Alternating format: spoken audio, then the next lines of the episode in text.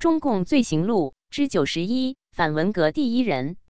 大纪元二零二二年九月十三日讯，文革发生之初，许多在权力舞台上沉浮多年的高官几乎都没有搞明白到底是怎么回事，不知道老毛要玩什么花样，更不必说挺身而出质疑这场涉及全民族命运的动乱，公开说出自己的态度。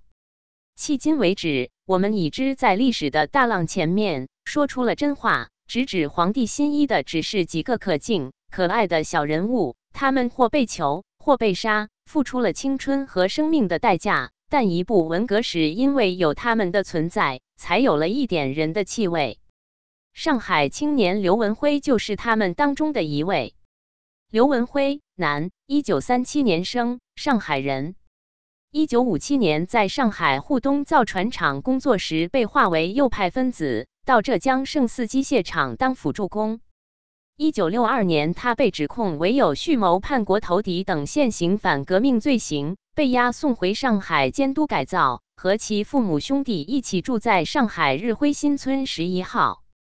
文革开始后，一九六六年九月二十八日，刘文辉写成了《博文化大革命十六条万言书》，反驳中共中央在那年八月八日发出的关于无产阶级文化大革命的决定及十六条。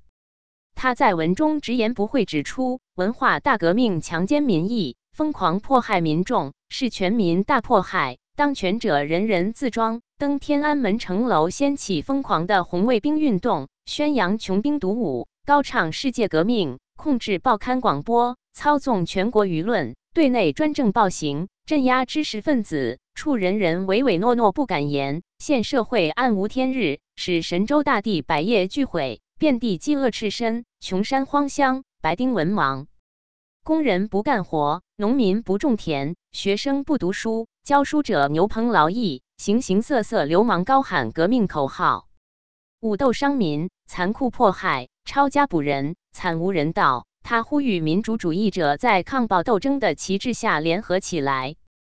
他与弟弟刘文忠一起把文章复写了十四份，每份有十张信纸。刘文忠在一九六六年十一休假时，去杭州向北大、清华、复旦等十四所最著名的学校匿名投寄了这篇文章。刘文辉当然知道自己这样做意味着什么，他将为此献出生命。他对弟弟说自己甘愿做当代的谭嗣同，中国的普罗米修斯。他的理由很简单：如果不去撞枪口，全让毛泽东一人专制独裁、为所欲为。中国迟早会退到封建旧社会去。古今中外，反专制、反独裁，必然有人以身许国、抛头颅、洒热血，唤起苦难而软弱的民众奋起反抗。那么，今天就从我刘文辉开始吧。